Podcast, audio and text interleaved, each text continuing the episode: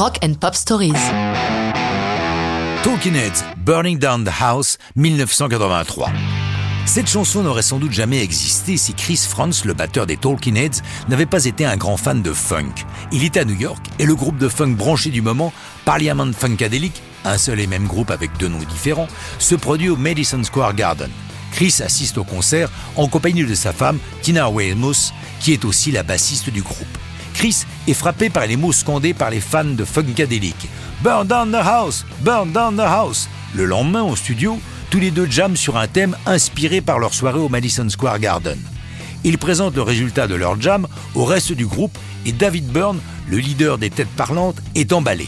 Une fois qu'ils ont accompli le travail musical pour passer d'une jam à une chanson construite, Byrne s'attaque aux paroles. Pour ce faire, il reprend la technique de leur producteur Brian Eno, psalmodier puis chanter des phrases qui n'ont pas forcément de sens, qui ne sont pas toujours reliées les unes aux autres, mais dont le seul point commun est de coller parfaitement au rythme de la chanson.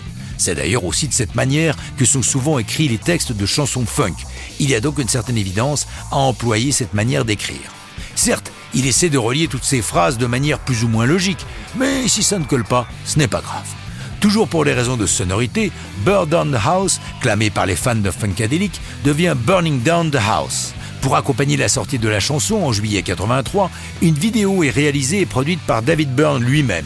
On y voit le groupe jouer dans une grande salle de bal vide. Dans plusieurs scènes, ils sont accompagnés par des doubles d'eux-mêmes, plus vieux ou plus jeunes. Pour Byrne, c'est un petit garçon de 12 ans qui prend sa place. Il s'appelle Max Illich et plus tard deviendra le chanteur du groupe 40 Below Summer. La vidéo est drôle et inventive. MTV la programme intensément, aidant Burning Down the House à devenir le plus grand succès single des Talking Heads, atteignant le top 10 à la 9 place. Curieusement, la chanson n'arrive pas à se glisser dans les charts britanniques. Il faudra attendre la reprise qu'en fera Tom Jones avec les Cardigans en 99 pour que Burning Down the House atteigne le top 10 anglais.